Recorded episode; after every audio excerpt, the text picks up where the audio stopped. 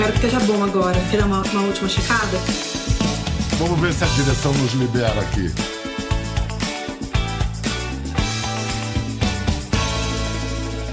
Olá, bem-vindos. Em suas memórias, Um Homem Sem Profissão sob as Ordens de Mamãe, assim narra Oswald de Andrade. O episódio trágico da gripe amortalha a cidade. Chamam a doença de espanhola. Tomou conta do mundo. Caiu também sobre São Paulo, enlutando tudo. Sinto que a peste é pior do que a guerra, pois chega quieta e tira o sentido de orientação para qualquer defesa. A cidade mobilizou médicos, hospitais, enfermeiras. Os enterros povoam as ruas.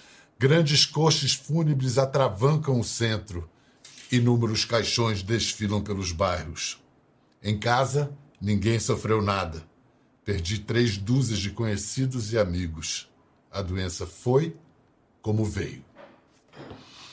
Como diz aí Oswald, com a espanhola, a gripe espanhola se deu dessa maneira. Ela se foi, assim como veio, do nada. Hoje, julho de 2020, seis meses de Covid-19, nenhuma cura vista, nem vacina, nem remédio. O Brasil tem perto de 2 milhões de infectados, mais de 75 mil mortos, o mundo tem mais de meio milhão de óbitos.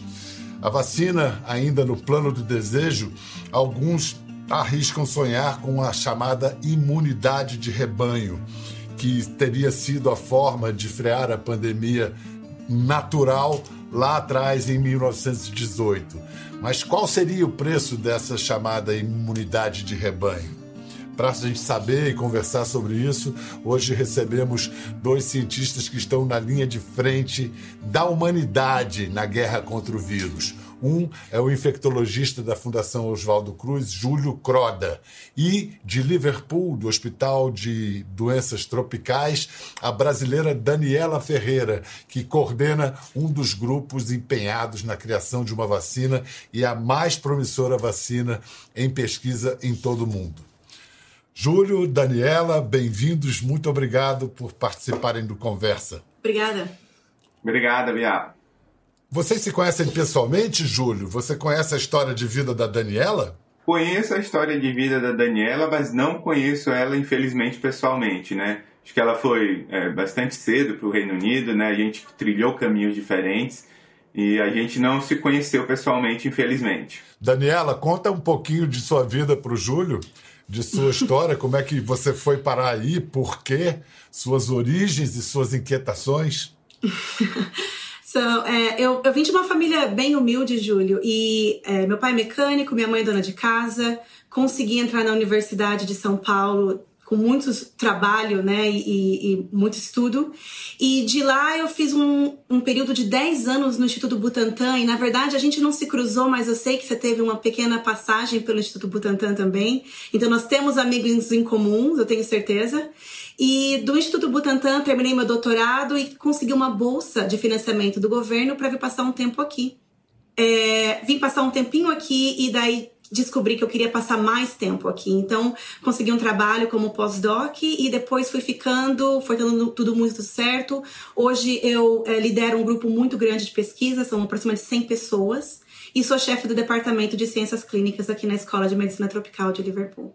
Júlio Croda e Daniela Ferreira pertencem à linhagem de excelência da medicina e do sanitarismo brasileiro, porque até o desastre do atual desgoverno é, na sua estratégia ou falta de no combate à pandemia, a reputação do Brasil era ótima, desde Oswaldo Cruz e Carlos Chagas.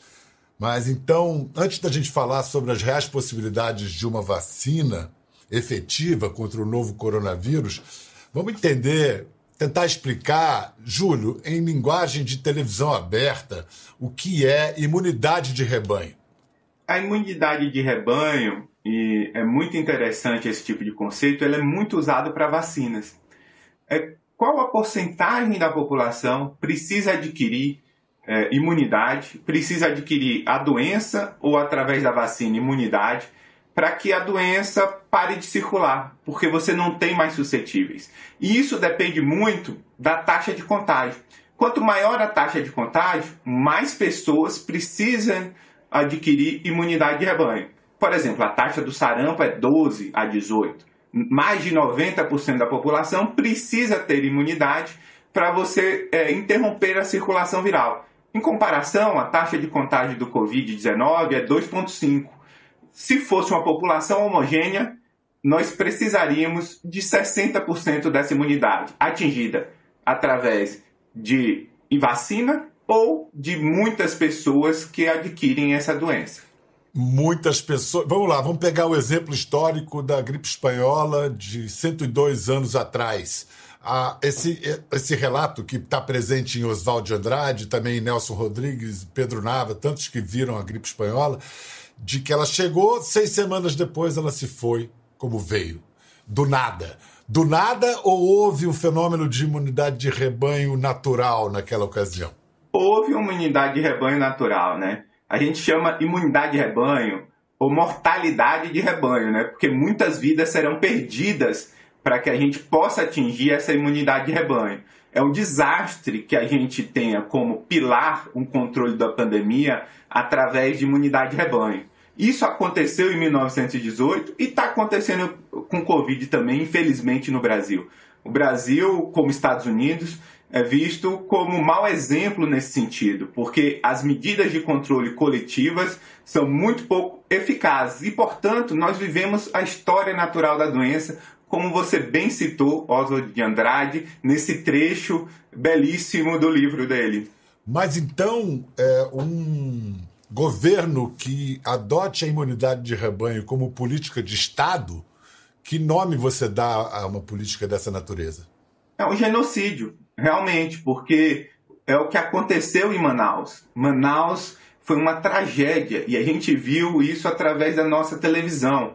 Pessoas morrendo em filas de unidade de pronto atendimento, morrendo no seu domicílio, sendo enterradas em covas coletivas.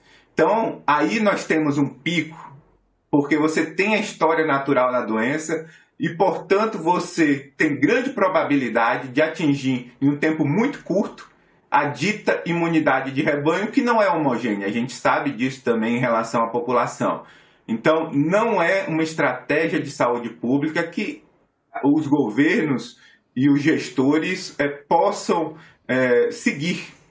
Isso, isso, quando você diz que não é homogênea, você está querendo dizer que morrem os mais expostos, os mais pobres, para sobreviverem os que estão numa posição melhor na escala social? É isso que você está falando? Tem um aspecto individual, tem pessoas que geneticamente é, adquirem as formas leves ou nem adquirem a doença. Existe também um componente social muito importante, a gente sabe que os mais pobres é, é, adquiriram mais a doença. Existem estudos em São Paulo mostrando essa diferença absurda entre ricos e pobres em termos de inquérito de soroprevalência, quantos que adquiriram a doença. E também é mais, os mais pobres que morrem. Por quê? Porque existe uma distribuição bastante desigual em termos de leito de terapia intensiva. A oferta de assistência à saúde é bem pior para a população mais pobre. Então, é uma tragédia qualquer governo que se baseie, qualquer política, é, em aguardar a imunidade de rebanho. Você citou Manaus, e Manaus e em São Paulo o número de casos está desacelerando depois de um pico de, de descontrole. Aí na Grã-Bretanha, Daniela, o primeiro-ministro Boris Johnson chegou a aventar a possibilidade de apostar na imunidade de rebanho. Depois, o que, que fez ele voltar atrás? O fato de ele ter ficado doente também? Não, na verdade, foi, é, não foi só ele ter ficado doente, não. É, você está correto. É, no começo, essa seria a estratégia daqui do Reino Unido, mas daí um grupo uh, é, aqui da Inglaterra, do Imperial College, publicou um paper de modelos matemáticos mostrando quantas vidas seriam perdidas e qual seria, como meu amigo Júlio falou, o genocídio que aconteceria se a gente continuar seguindo essa estratégia. Rapidamente, o, esse, esse grupo era um grupo que informava o governo sobre as medidas que eles tomavam e, e foram, foi rapidamente quando o governo mudou de ideia e resolveu entrar em, em lockdown. E aqui na Inglaterra a gente teve um, uma, uma restrição na sociedade, um lockdown muito mais restrito do que qualquer coisa que a gente tem visto aí no Brasil. Brasil, eu tenho acompanhado daqui, aqui realmente o governo colocou muito suporte financeiro para as pessoas poderem ficar em casa. Então, o pessoal pôde parar de trabalhar e todo mundo realmente ficou em casa, trabalhando de casa quando dava. E, e mesmo assim, nós tivemos muitas vidas que foram perdidas. Agora que a gente está começando a voltar a um pouco mais a, a, a, a vida do novo normal, como se diz. Agora, e a imunidade de rebanho decorrente é, da vacinação? Essa é desejada? É possível? Sim, é possível e é desejada. É, e, e é realmente esse é um dos, um dos pilares de imunização. Na verdade, para várias vacinas o que a gente faz é imunizar uma certa parcela da população até você atingir um certo nível de cobertura e você daí para a transmissão da doença para as outras pessoas que não receberam a vacina, porque a bactéria ou o vírus para de transmitir na comunidade. Então, isso é feito para várias vacinas, por exemplo, a vacina da influenza, a vacina da, da bactéria da pneumonia, em que você faz, seleciona apenas uma parcela da população e atinge a imunidade rebanho com essa parcela.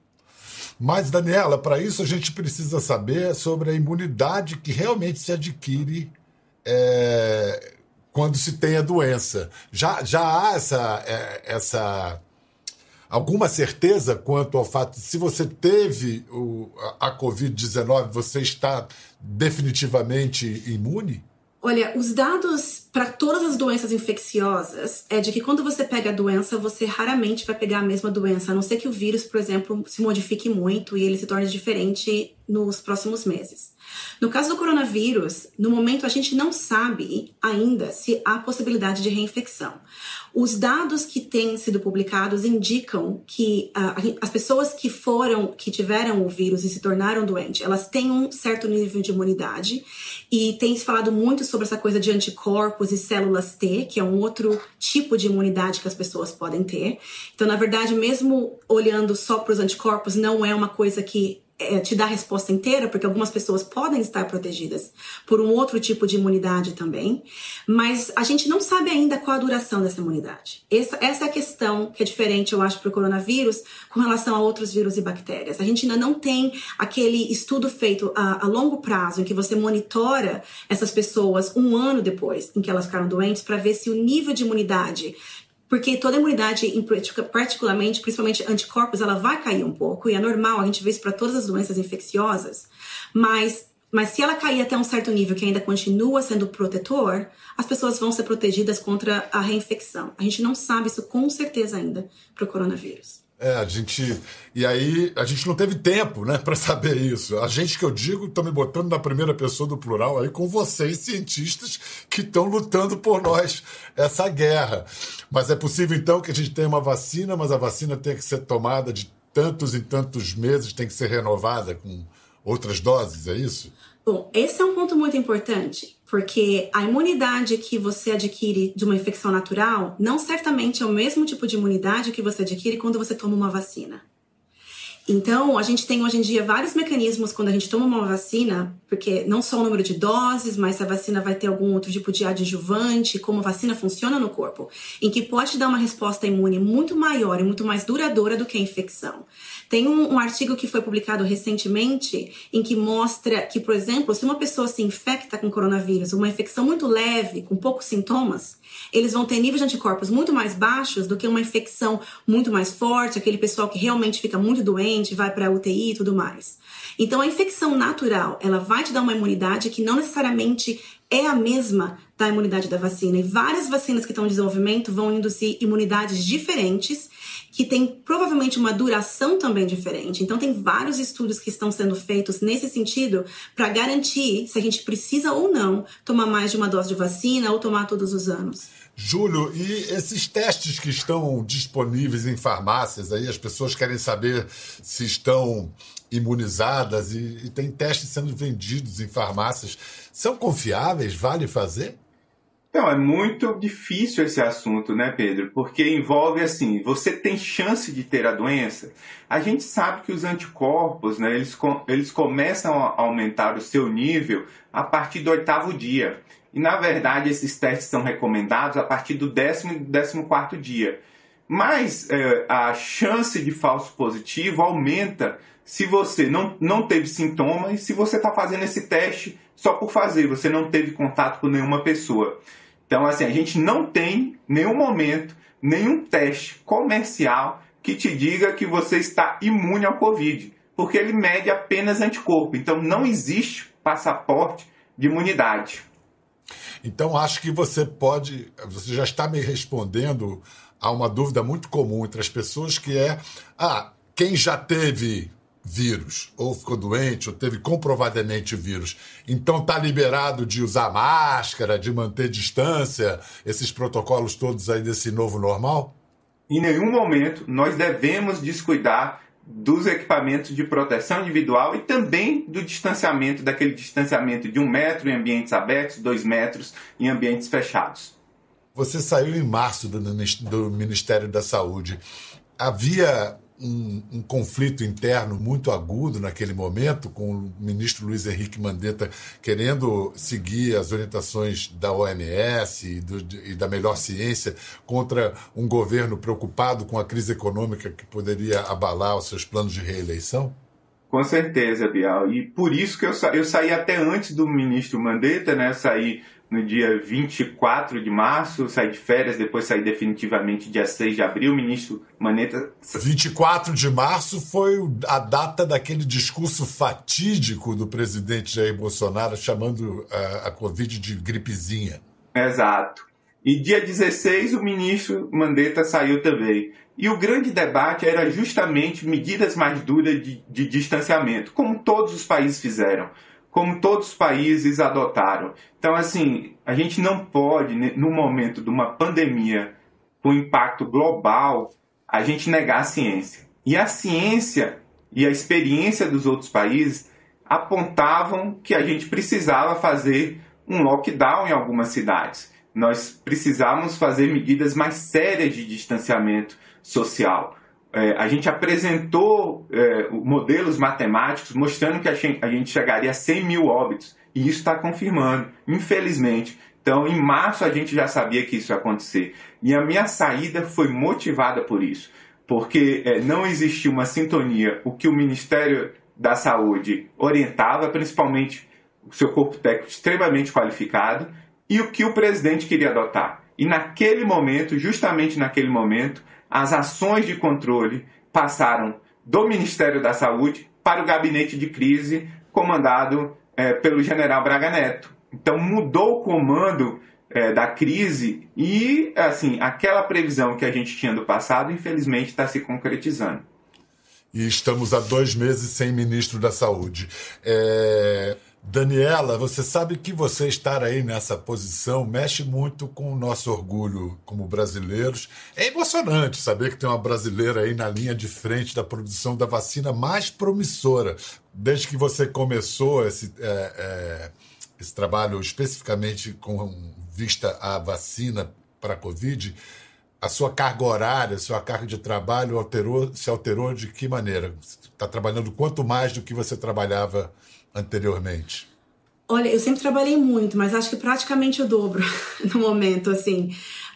Com certeza mais do que 60 horas por semana. E a, a questão é que a gente quer chegar o mais rápido na resposta. E a gente tenta fazer, por exemplo, quando a gente foi vacinar os participantes, e aqui no meu centro a gente vacinou 600 pessoas, a gente tentou fazer tudo o mais rápido possível, dentro da medida, como eu disse, com, né, com muita medida ética e integridade, mas o mais rápido que a gente possa, porque a gente quer, como todo mundo está esperando, é, dar uma resposta logo se a vacina funciona ou não. Então, a gente tem trabalhado muito e, para mim, foi, foi bem difícil os últimos três meses, porque eu tenho uma filha muito novinha, ela tem menos de dois anos de idade, e então conciliar tudo isso, assim como o meu time inteiro, foi realmente bem desafiador, mas muito gratificante, porque a gente está fazendo progresso e acho que a gente tem que ser otimista que a gente vai conseguir um resultado logo.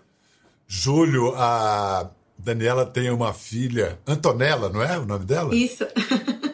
É. Tem uma filha, ela se casou com um argelino, aí na, na Grã-Bretanha. Onde você pretende passar o Natal, hein? Ah, essa é uma ótima pergunta. Eu realmente pretendo passar o Natal no Brasil.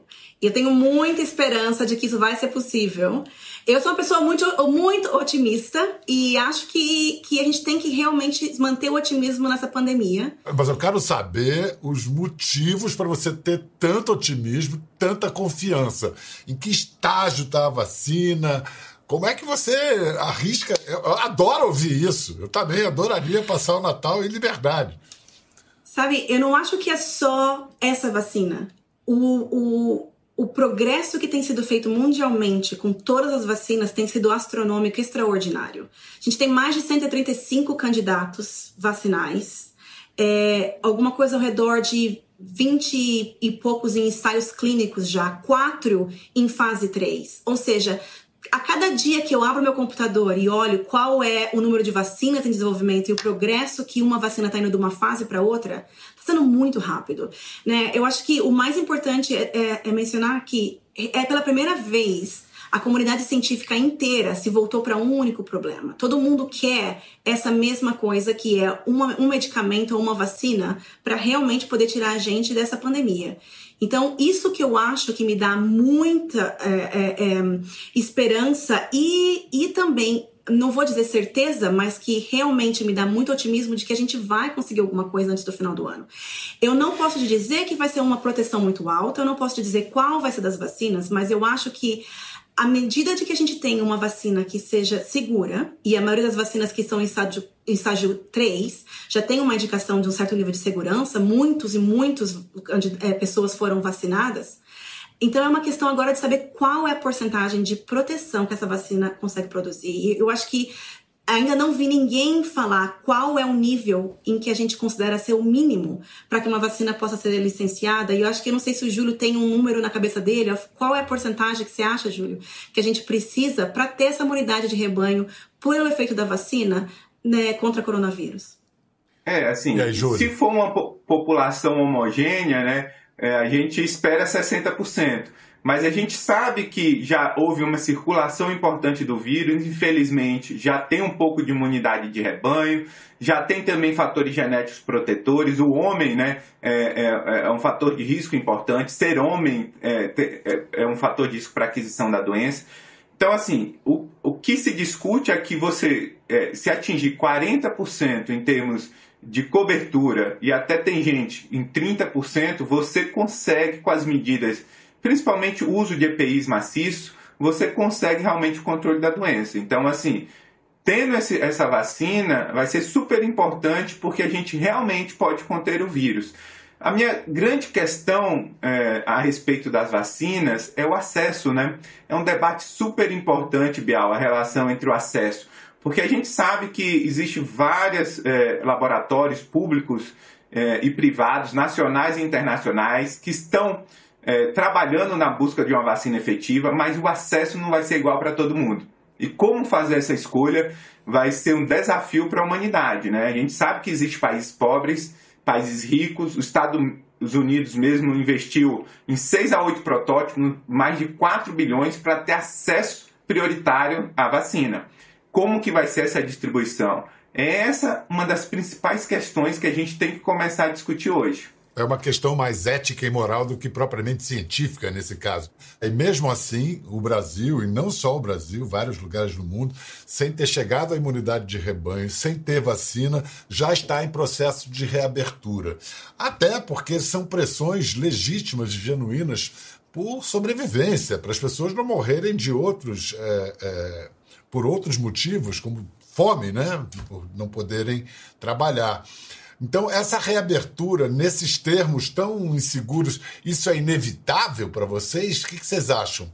O Brasil, primeiro Júlio, o Brasil pode chegar a uma imunidade de rebanho involuntária, quer dizer, sem querer, acidental? Qual seria o preço disso? Com certeza, e a gente, eu acredito que já chegamos em muitas cidades do norte a um custo muito elevado ah, muitas vidas perdidas, né? É, por conta disso. Então a gente é, teve o caos lá. E assim, nessa, em Manaus, por exemplo, eles já estão flexibilizando desde 1 de junho. E o que a gente observa em termos de número de casos e óbitos, uma queda é, bastante importante ao longo do tempo. Nós estamos já no meio de, no meio de julho e não tem nenhum sinal de segunda onda importante, com aumento do número de casos e aumento do número de óbitos. Então, infelizmente, em algumas cidades, atingimos essa imunidade de rebanho. O que não é o cenário, por exemplo, da região sul, da região centro-oeste, onde nós estamos ainda numa primeira onda é, e os gestores tentando de alguma forma impor as medidas de distanciamento bem a brasileira, né, como a Daniela falou, né, é, não, você não fecha tudo, você fecha só durante o final de semana, você fecha só durante alguns períodos. Isso não é o ideal, porque nunca você reduz é, o número de casos e o número de óbitos. Então você permanece num platô. E é esse platô que o Brasil vive em muitas cidades e muitos estados, com óbitos importantes. É, a gente mantém mil óbitos todo dia há mais de 45 dias. Acho que o Brasil é um dos únicos países, talvez junto com os Estados Unidos, que mantém esse número de óbitos diários. É muito alto, é um platô inaceitável. E a, e a Suécia, que foi um país até citado pelo governo brasileiro como um exemplo de saída original da crise, amargou resultados terríveis, né? É, a gente pode comparar com outros países muito próximos ali, né? Dinamarca, Noruega, e é, em termos de óbitos, é, foi um cenário lamentável. Muitos idosos perderam a vida na Suécia à custa dessa teoria da imunidade de rebanho, né? de aguardar o que vai acontecer.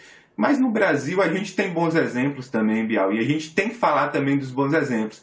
Tem estados que conseguiram é, é, implementar medidas mais sérias de distanciamento, apesar do governo federal nunca ter publicado nenhum é, regulamentação técnica a respeito do assunto. A gente pode falar, por exemplo, da Bahia, onde a gente tem uma mortalidade por 100 mil habitantes muito menor, por exemplo, do que Manaus, do que Belém, do que Fortaleza. A gente pode falar de São Paulo, que parece que atingiu um platô importante, à custa de um distanciamento social bastante duro, é, na cidade, na, na, região metropolitana de São Paulo, e agora que está flexibilizando. Depois de um lockdown muito sério aí na Grã-Bretanha, agora se, está se dando a reabertura, né, Daniela?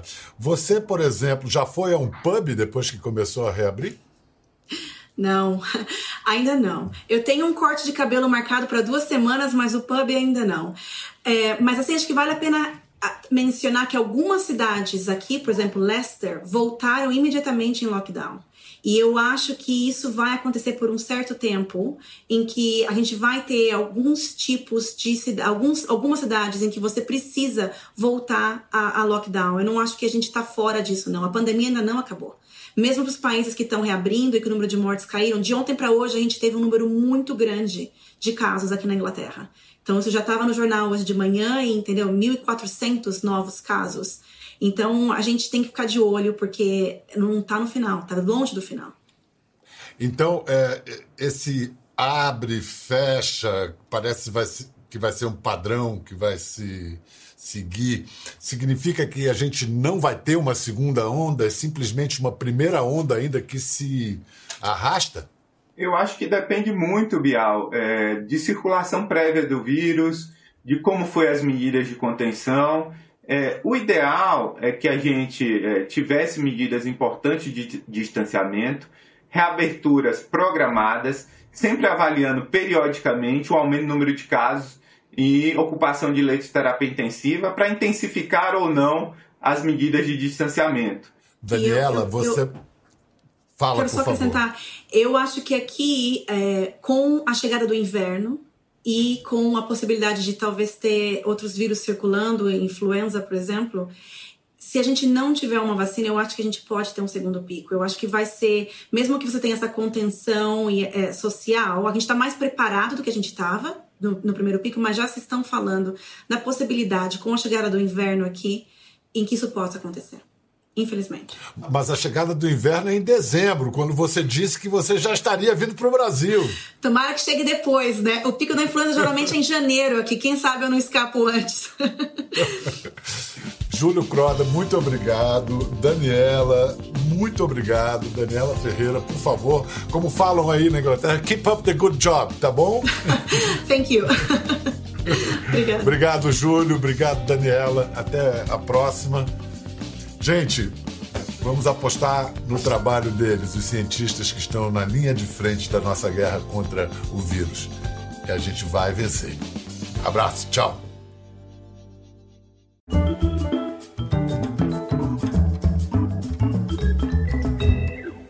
Gostou da conversa? No Globoplay você pode acompanhar e também ver as imagens de tudo que rolou. Até lá.